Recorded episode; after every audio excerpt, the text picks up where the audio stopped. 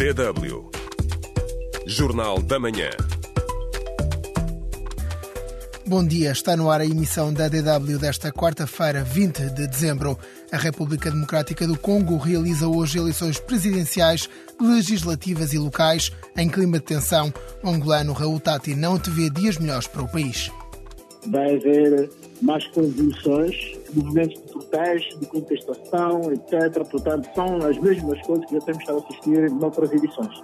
Em Portugal, há imigrantes a viver em situação precária temos sentido um aumento de imigrantes, não exclusivamente de África só, também muitas pessoas da Ásia, mas tem havido aqui um boom de imigração que vai parar uma situação de rua. O ministro da Defesa da Alemanha está de visita ao Níger e propõe a continuidade dos projetos de cooperação no terreno.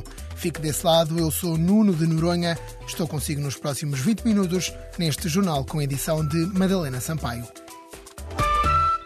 Cerca de 44 milhões de eleitores são chamados hoje às urnas na República Democrática do Congo para votar nas eleições locais, legislativas e presidenciais. Há ao todo 19 candidatos a chefe de Estado, incluindo o atual presidente Félix Tshisekedi. As eleições acontecem apesar da instabilidade militar no leste do país, que registrou um pico de tensão nos últimos dois anos, com o ressurgimento dos insurgentes do M23.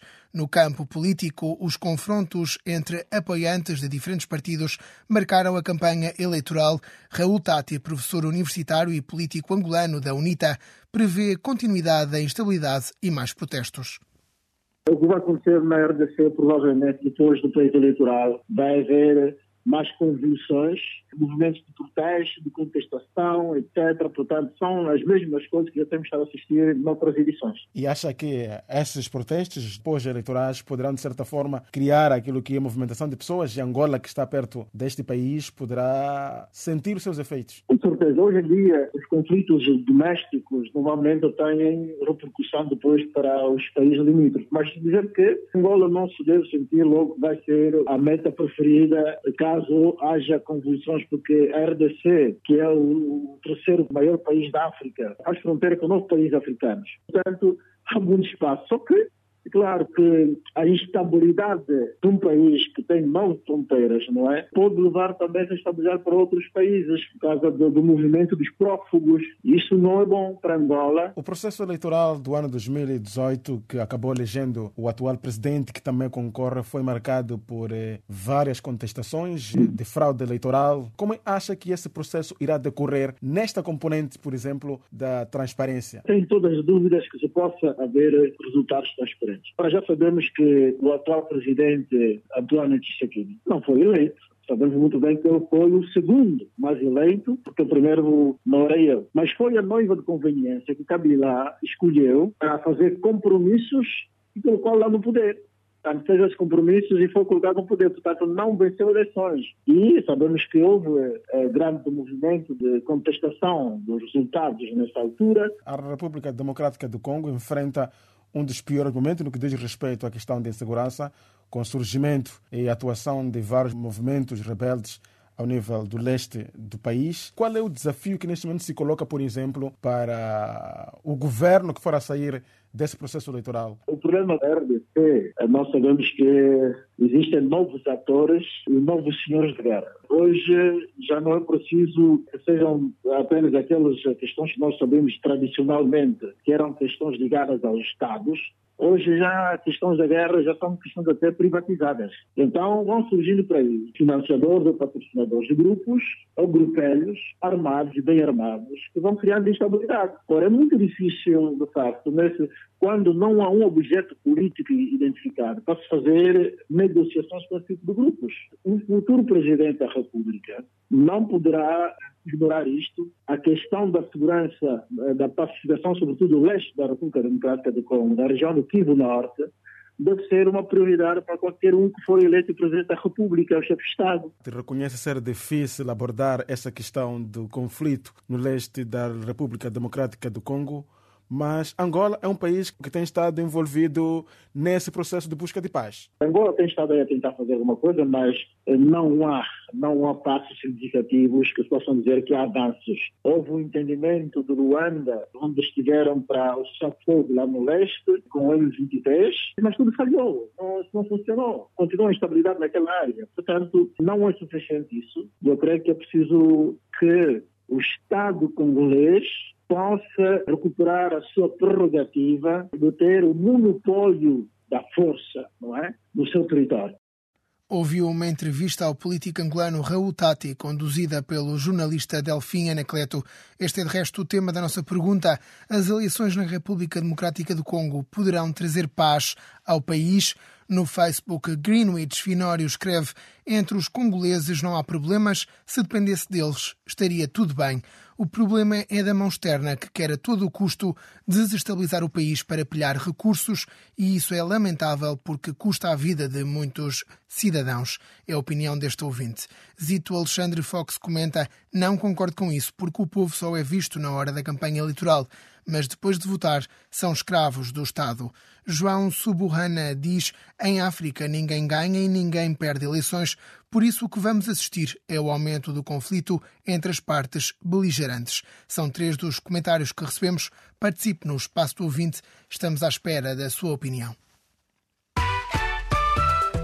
Pode responder à pergunta do dia no Facebook da DW África. facebook.com barra DW Português. Estamos à espera das suas reações.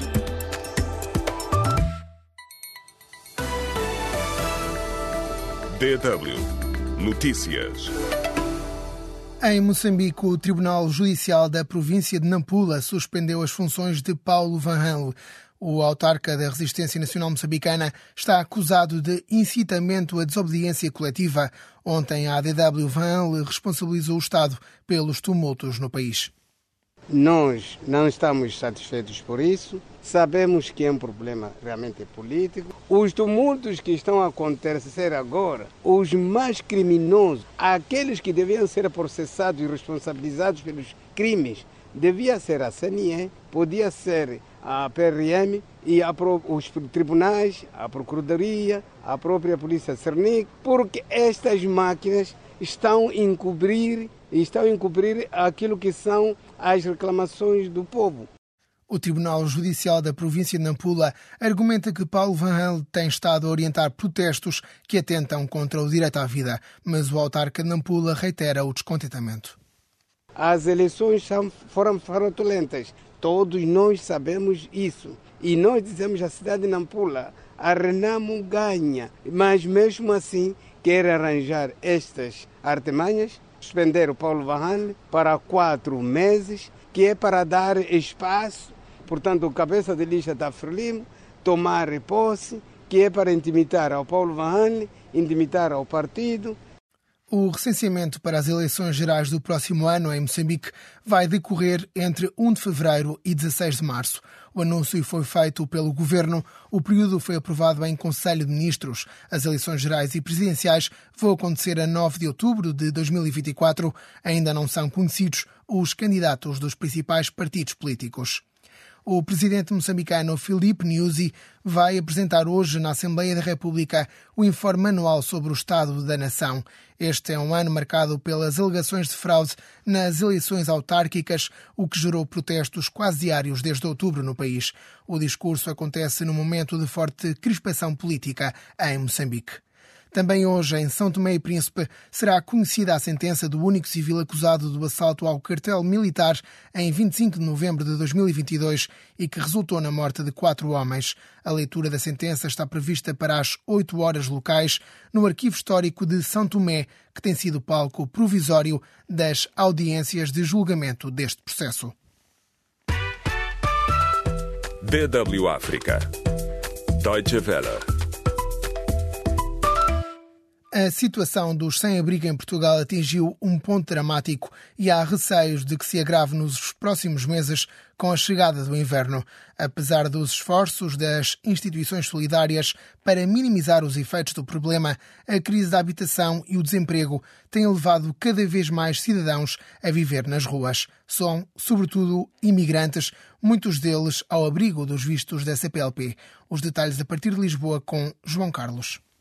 A Estratégia Nacional para a Integração dos Sem-Abrigo, em vigor desde 2017 e que encerra no final deste ano, revelou-se insuficiente para dar uma resposta efetiva a essa realidade. Estimativas oficiais indicam que mais de 10 mil pessoas vivem nas ruas em Portugal, enfrentando motivações diversas para a falta de abrigo.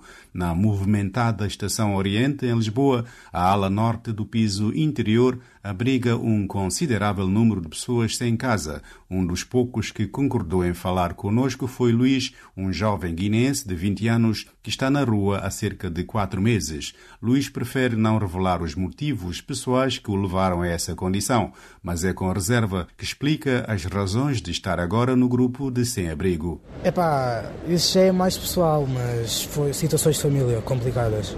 Pronto, é uma situação que eu não quero estar a explicar agora, peço desculpa. Luís abrevia a conversa porque ia de seguida com os outros companheiros de rua receber o cabaz alimentar de uma instituição de cariz social, um apoio que lhes é dado todos os dias. De comida só deviam ajudar-nos mais a nós do que as pessoas que vêm, porque há muitos mais estrangeiros que têm mais ajuda do que nós. Luís é um de muitos cidadãos originários dos países africanos de língua portuguesa, PALOP, que ficaram sem casa por motivos diversos. Celso Soares, líder associativo que acompanha a comunidade imigrante africana, confirma a existência de outros casos gritantes entre os que chegaram a Portugal ao abrigo dos vistos CPLP. Faz referência a alguns. Temos conexões de parcerias, de organizações que trabalham diretamente no campo do sem-abrigo, que confirmam-nos essa situação. Por exemplo, jovens na zona do Oriente, que ao cair da noite vão se recolhendo, estando ao relento. Temos na zona de Feitais dois jovens que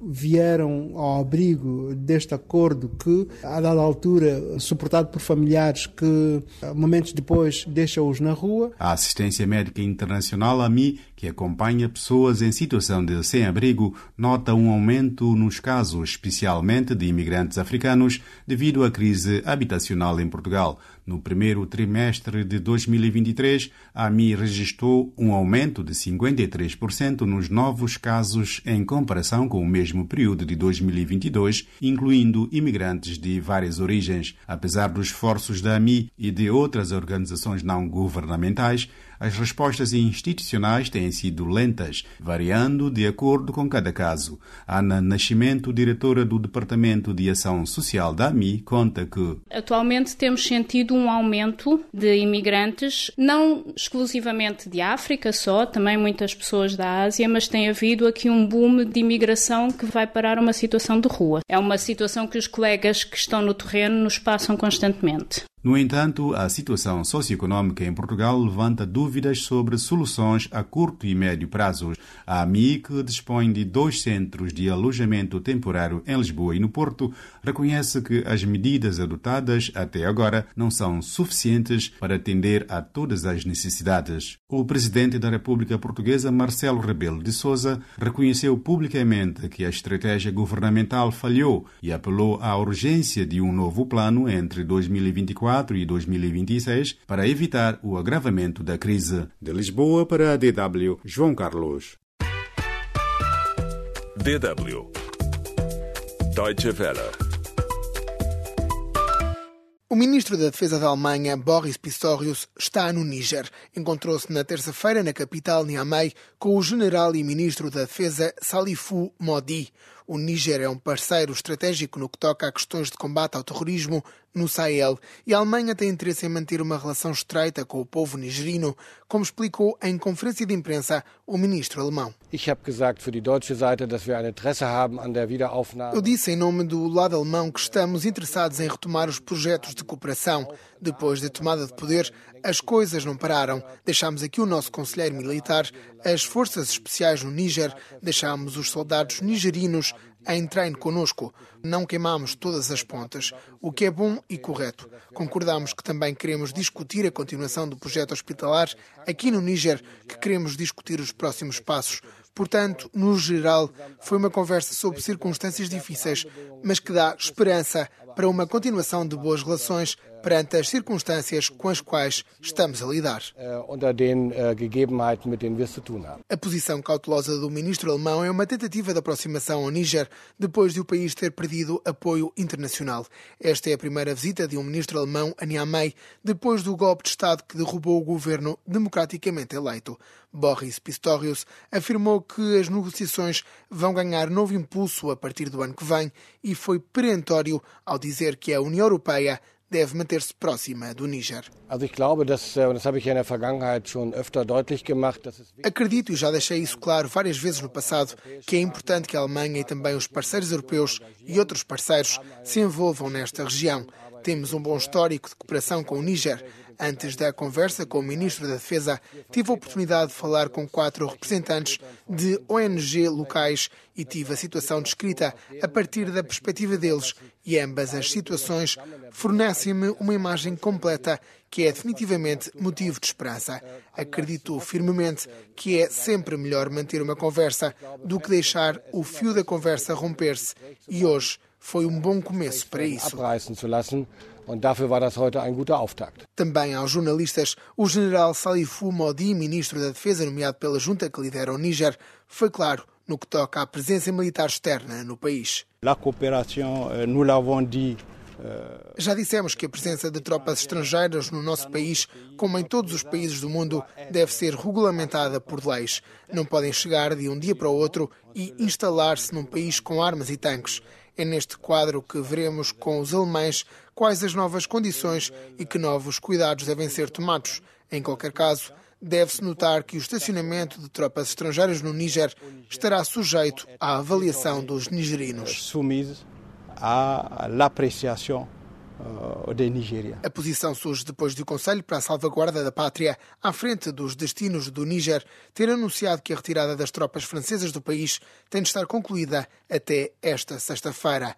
A saída dos militares franceses foi uma das primeiras exigências das autoridades do Níger, depois de terem chegado ao poder em julho, quando derrubaram o então presidente eleito Mohamed Bazoum, que a CDAO já mandou libertar e restituir ao poder. DW Notícias. O movimento islamita Hamas recusa negociar a libertação de mais reféns enquanto Israel continuar a ofensiva militar na faixa de Gaza. O presidente israelita Isaac Herzog sublinha que o país está preparado para outra trégua que permitiria a entrada de ajuda humanitária adicional em Gaza.